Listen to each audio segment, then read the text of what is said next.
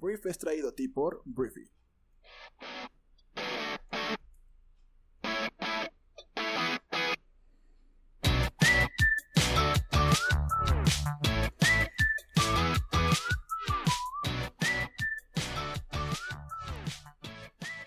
Muy buenos días, Briefers. Buenos días, bienvenidos a esto que es el Brief para este, ¿qué día es hoy? Miércoles 26 de febrero. Yo soy Arturo, tu anfitrión y uno de los fundadores de Briefy. Y bueno, este programa se trata de contarte la conversación del mundo, para que tú tengas toda la información necesaria para brillar durante tu día, para conectarte, para platicar, para poder saber en qué mundo estás viviendo. Entonces, si te parece bien, vamos a comenzar hablando de México, porque el día de ayer se comprueba se confirma la contracción económica de nuestro país en un punto 1% en el año 2019. El Producto Interno Bruto, que es toda la producción, todo lo, toda la actividad económica, todo lo que hacemos y ganamos como país en un, en un año, se contrajo. El de 2019 0.1% con base en cifras en datos desestacionalizados, confirmó el Instituto Nacional de Estadística y Geografía, o sea, el INEGI. La cifra coincide con la estimación oportuna publicada por el organismo en enero pasado y la previsión de los analistas consultados por Bloomberg. Entonces, para el PIB de México, el dato representa su primera contracción para un año desde el año 2009, cuando el país y el mundo resintieron los efectos de la crisis económica global. Entonces, bueno, esto coincide con el pronóstico del Banco de México, quien en noviembre revisó a la baja su previsión y la colocó en un rango de entre menos 0.2% y 0.2%. Entonces, bueno, esta es la primera noticia. Pero la segunda noticia es acerca de lo que dijo el subgobernador del Banco de México, Jonathan Heath. El subgobernador Heath dice que a pesar de que la economía mexicana ha experimentado cuatro trimestres consecutivos de crecimiento negativo, el país aún no enfrenta una recesión, señaló este martes el, el subgobernador del Banco de México. La recesión, explica él, y lo hizo en Twitter y le, llovió mucha caca, la neta, porque haber dicho eso en Twitter, porque pues como Jonathan Heath lo designó AMLO, entonces para ellos esto es una maroma. Bueno, para ellos me refiero a la gente que golpea o que critica o que simplemente está en contra del gobierno o gente que solamente quería responderle. Em, la recesión tiene tres características esenciales, según eh, Jonathan Heath, que es duración, difusión y profundidad. Con cuatro trimestres al hilo se confirma la duración, que son mínimo dos trimestres. Sin embargo, las cuatro tasas son de apenas menos 0.1% cada una, lo cual no califica para el criterio de profundidad y que tampoco cumple con el criterio de difusión, lo que implica que no todos los sectores muestran contracción. Además indicó que una disminución de 0.1 no es diferente a cero desde el punto de vista estadístico. Entonces, bueno, todo esto lo dijo el subgobernador del Banco de México, Jonathan Heath, y eh, pues eso es todo. Es simplemente la información completa, ¿no? Este, hay gente que no está de acuerdo con él, pero en su perspectiva, esto es lo que está pasando. México, según Jonathan Heath, no está en recesión.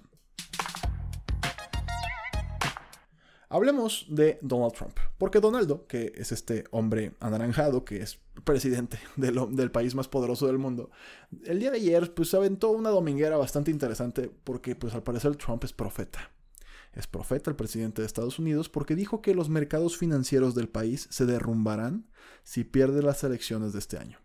Durante una visita oficial a India, que ha dicho muchas tonterías Trump por allá, Donaldo dijo a empresarios que las bolsas seguirán trepando si es reelecto, pero advirtió que si no gana, verán un desplome como nunca antes lo ha visto. El, el, republicano dijo que su gobierno anunciará recortes de impuestos para la clase media en un futuro no muy distante, Trump afirmó además que el drástico descenso de los precios de las acciones de Luna se produjo por el temor al coronavirus, del cual ahorita vamos a platicar, pero que en Estados Unidos están en buena forma para enfrentar el brote. Lo cual, pues, más o menos, vamos a decir. Entonces, pues, esto es lo que dijo Donaldo acerca de las finanzas. Dice que si él pierde, la gente pues va, va básicamente a pensar que se fue el Mesías de la economía y del progreso de Estados Unidos y por lo tanto pues todo se va a ir al carajo. Eso es lo que dijo este anaranjado personaje.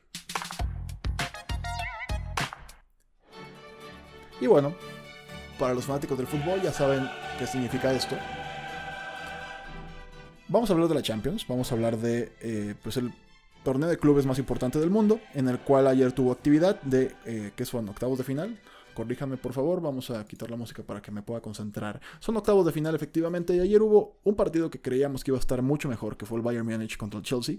El Bayern es de Alemania, el Chelsea es de Inglaterra, lo gana el Bayern 3 goles por 0 em, de visitante porque estaban en, estaban en Inglaterra, ahí en Londres. Este, y bueno, el Chelsea no solamente eso, sino que recibió una expulsión. Entonces, pues yo con esto podría ir enterrando el Chelsea. Hemos visto noches mágicas de la Champions, como dicen algunos comentaristas, pero em, la verdad es que ni las manos metieron. Y en el otro encuentro que tuvieron el día de ayer fue el Barcelona de Lionel Messi, español, contra el Napoli italiano, donde juega el Chucky Lozano, aunque del Chucky Lozano no hay ni rastro en la cancha. Y bueno, empataron. Este, fue, un, fue un partido que estuvo reñidillo, estuvo bueno. El Barcelona pierde a Arturo Vidal, lo expulsaron casi al final del partido. Este, se lesiona un poquito este Gerard Piqué. Em, este Busquets también le sacaron una amarilla, que con el acumulativo se pierde el partido de vuelta en Barcelona el resultado no es malo, malo, para el Barça, pero pues sí se enfrentan a estos problemas. Y te digo, las lesiones este, pues ponen un poquito en problemas al equipo porque este fin de semana juegan el Clásico Español en el Santiago Bernabéu, en Madrid. Entonces, em, pues así está la cosa y es todo lo que tengo que decir acerca del fútbol.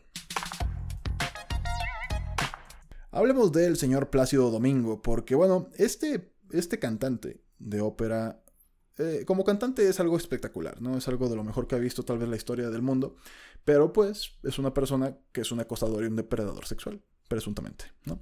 Em, las acusaciones de acoso sexual en contra del tenor español Plácido Domingo son ciertas y van desde el coqueteo hasta proposiciones sexuales dentro y fuera del ámbito del trabajo, según las conclusiones de un informe encargado por el Sindicato de Músicos de Ópera de Estados Unidos, que se ha hecho público el día de ayer. Al mismo tiempo, Domingo ha admitido por primera vez toda la responsabilidad ante las acusaciones de acoso y ha pedido perdón a las víctimas. Tras las conclusiones del sindicato, de la que solo se conoce un somero comunicado, quedan pendientes las pesquisas abiertas por la Ópera de Los Ángeles, institución que el tenor dirigió desde 2003 hasta su dimisión el pasado octubre a raíz de las acusaciones parecidas, o más bien aparecidas en una investigación periodística de la agencia Associated Press. Esta misma agencia asegura ahora, citando fuentes cercanas a la investigación, que el sindicato ha encontrado testimonios creíbles de 27 personas anónimas, entre las que hay mujeres que fueron acosadas o han sido testigos de situaciones de acoso durante dos décadas. El sindicato aclaró que por ahora no tienen intención de hacer público los detalles de su investigación y el sindicato en el comunicado dice que va a tomar medidas para resolver las cuestiones sistémicas que permitieron que ocurriera el acoso en el trabajo y se quedara sin denunciar, fue lo que aseguraron a medios de comunicación. Entonces, pues bueno, eh, esto son grandes noticias. No el hecho de que haya sucedido, el hecho de que se vaya a castigar, el hecho de que sea público, el hecho de que por primera vez, no sé, yo nunca había visto esto, por primera vez no quede en el anonimato o no quede en el olvido el abuso de personas que utilizan su poder para hostigar, amenazar, abusar sexualmente de otras personas. Esto es algo que a mí me llena de ilusión de que las cosas poco a poco van avanzando, poco a poco. Falta mucho por hacer, pero es algo, ¿no? Entonces, bueno, eh, Plácido Domingo, de entrada, pues es una humillación pública, de entrada ya no va a dirigir ni va a cantar en ciertos recintos por este tema, y pues ahora vamos a ver si esto deriva en algún tipo de denuncia penal, Mm, no hay violaciones, o sea, en ningún momento se está hablando de violaciones, solamente ni de asalto sexual, se está hablando más bien como pues, de insinuaciones, ¿no? de coqueteos. Entonces vamos a ver hasta dónde llega esto, pero es lo que podemos decir por lo pronto del señor Plácido Domingo. Y bueno, vamos a hablar del señor Genaro García Luna. Genaro García Luna es un ex político mexicano fue secretario de Seguridad Pública en el, en el sexenio de Felipe Calderón, es el arquitecto de la famosa guerra en contra el narco que pues Felipe Calderón y tantas personas han dicho que era tan necesaria y era algo que se tenía que hacer para que los malas, los bad hombres no tomaran el control absoluto de nuestro país y pues bueno, ha sido algo que se ha defendido a capa y espada, este, criticado muchísimo y defendido todavía más. Genaro García Luna hoy en día está preso en Estados Unidos por eh, acusado por presuntamente haber recibido sobornos y por también haber estado coludido con diferentes cárteles y organizaciones delictivas en México para que la droga pudiera circular con libre tránsito hacia los Estados Unidos. Así, así, justo así. Entonces, bueno, con la poca cara que le queda a García Luna, su defensa ofrece una fianza de un millón de dólares para llevar el juicio en libertad. El abogado del exsecretario de Seguridad Pública eh, pidió este martes a un juez que deje en libertad al exfuncionario bajo una garantía de un millón de dólares, que en parte representa el valor de propiedades que tiene. Un millón de dólares en propiedades. ¿Quién tiene un millón de dólares en propiedades? El abogado César de Castro afirmó en una carta disponible en el sistema electrónico de la Corte que García Luna deberá poder esperar su juicio en libertad en lugar de estar en prisión donde lleva casi tres meses. Mediante una moción presentada el 25 de febrero, García Luna, a través de su abogado, aseguró que no tiene la menor intención de darse a la fuga ni los recursos para hacerlo, pues prácticamente está en bancarrota. Vamos a decir que sí. Entonces, bueno, García Luna este, está acusado en Nueva York de tres cargos de asociación delictiva para el tráfico de cocaína y de falso testimonio. Se ha declarado inocente de las acusaciones de los fiscales, quienes alegan que recibió enormes cantidades de dinero por parte del cártel de Joaquín El Chapo Guzmán a cambio de permitir que éste traficara cocaína a sus anchas. Entonces, pues obviamente la defensa califica como absurda la acusación de que García Luna se reunió en un restaurante hace más de una década con un miembro del cártel de Sinaloa y que éste le dio una bolsa que tenía entre 3 y 5 millones de dólares. El abogado aseguró que el gobierno estadounidense no ha demostrado la existencia de ese supuesto dinero y tampoco ha logrado relacionarlo con García Luna. Eh, la acusación, ¿quién la hizo? la hizo Jesús Zambada, que es ex colaborador de eh, El Chapo Guzmán, que también es hijo del Mayo Zambada, que es el actual líder del cártel de Sinaloa. Entonces, esto lo hizo en 2018 en el juicio en contra del Chapo en una corte neoyorquina. Entonces, pues bueno, este, esto es lo que está pasando. Hay una, hay una pues una oferta por parte de García Luna para pues pasar este procedimiento judicial en libertad, pero pues los gringos son los gringos. La neta es que vamos a ver en qué termina. O sea, a mí me parecería algo muy raro que terminara este, en libertad de García Luna. Entonces, pues todo esto espero que conlleve un trato. Y espero que conlleve, así como Jesús Zambada hizo un trato y pues echó de cabeza tal vez al Chapo y, pues también echó de cabeza a García Luna. Espero, y también en su momento Enrique Peña Nieto, y dijo un montón de nombres el Vicentillo. Este, espero que García Luna pues hable y pues veamos quién más cae porque seguramente hay más gente que si él es culpable, también es culpable. Hablemos de una actualización muy rápida acerca del coronavirus, que pues bueno, en Italia se está poniendo un poquito complicada la cosa, hay 322 personas contagiadas, 8 regiones afectadas y 10 personas fallecidas, eso es con el tema italiano. Eh, también bueno, en Irán está complicándose un poquito la cosa, pero primero voy a hablar de China, el número de muertes por el coronavirus en Irán. Ah, bueno, mira, al final voy a hablar de Irán primero. Subió a 16 personas en Irán este martes, es la mayor cifra fuera de China, una situación que agudiza el aislamiento de la República Islámica. Estos güeyes neta les ha llovido de todo. O sea, primero tuvieron broncas con Estados Unidos, después casi tienen una guerra, una tercera guerra mundial con Estados Unidos, este, luego las presiones económicas y ahora tienen coronavirus estos pobres hombres. Entonces, pues bueno, Em, pasa esto con Irán, también hay un tema en Corea del Sur que también están pues, sitiados, hay muchas, ah, bueno no muchas, pero hay una ciudad que está sitiada por completo por todo este fenómeno que pues puede afectar económicamente terriblemente y las vidas, ¿no? Por sin mencionar las vidas de las personas que mueren o están infectadas. Entonces, en China hay 80.000 personas este, infectadas, ha causado la muerte de 2.663 personas y eso es lo que podemos hablar del coronavirus por allá. Entonces, te digo, eh, todavía eh, Latinoamérica está libre. En Estados Unidos hay 30, 36 o 32 personas. Em, pero bueno, en México todavía no tenemos ni un caso y esperemos no tenerlo.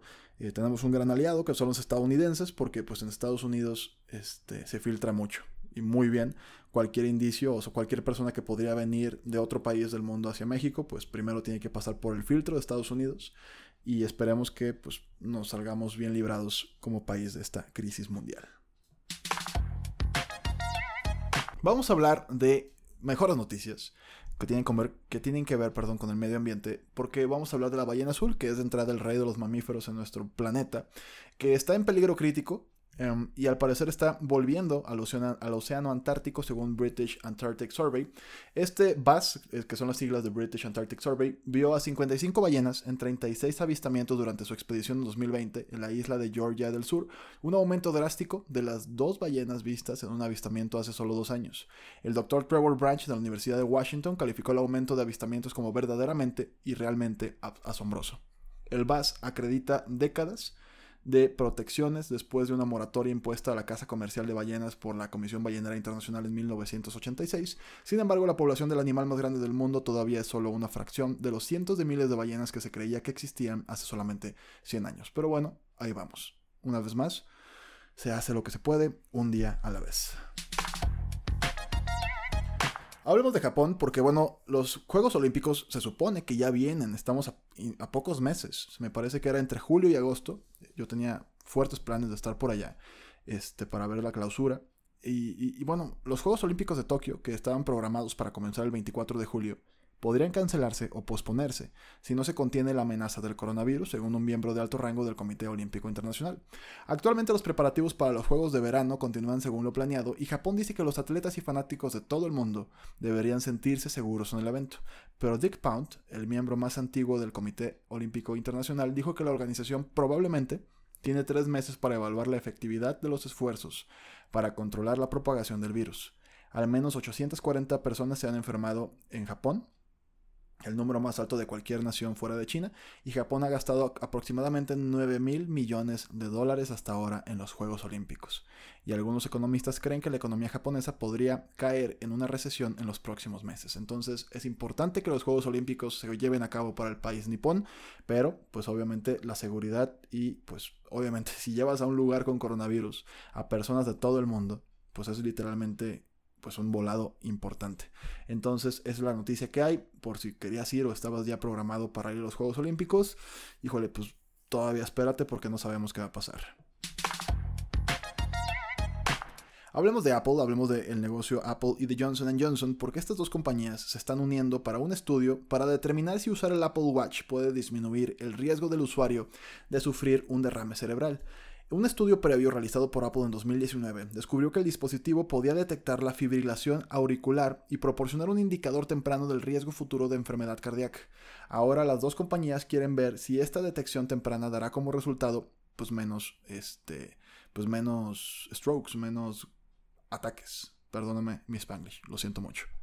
Los propietarios del Apple Watch mayores de 65 años eh, son elegibles para el estudio y recibirán consejos sobre el estado físico, participarán en una serie de actividades y serán compensados con alrededor de 150 dólares en puntos de recompensa distribuidos por Johnson Johnson.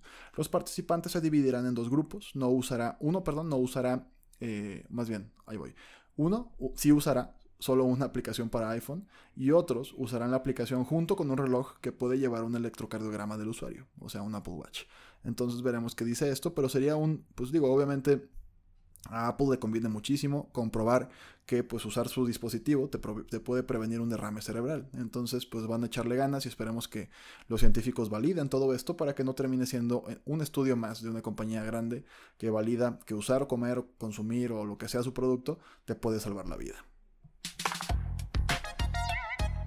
Hablemos de Escocia y pues como siempre, bueno, no como siempre, pero pues esa zona del mundo, sobre todo más arriba en los nórdicos, pues son muy progresistas en muchas cosas. Escocia se convertirá en el primer país del mundo en hacer que los productos sanitarios femeninos sean gratuitos para todas las mujeres. La legislación, el proyecto de ley de productos del periodo, así se llama literal, se propuso por primera vez en 2017, pero ahora parece tener los votos para su aprobación. Su implementación costará aproximadamente 31 millones de dólares y los productos estarán disponibles gratuitamente en lugares como centros comunitarios y farmacias. En 2018, Escocia se convirtió en el primer país en proporcionar artículos sanitarios gratuitos en escuelas públicas y universidades. Aunque Escocia es parte del Reino Unido, mantiene un parlamento delegado para establecer las leyes locales y esto pues es una gran iniciativa que espero que otros eh, pues, gobiernos del mundo imiten porque es una muy buena noticia. Vámonos a Israel porque los científicos de la Universidad de Tel Aviv han descubierto un animal que no respira oxígeno. El animal se llama Geneguya sal, salminicola. Ahí voy a, voy a volver a decirlo. Geneguya salminicola. Ahí está. Es un pariente parásito pequeño de la medusa que ha evolucionado lejos de necesitar oxígeno para sobrevivir. Este eh, animal sobrevive extrayendo energía de sus anfitriones, principalmente del salmón.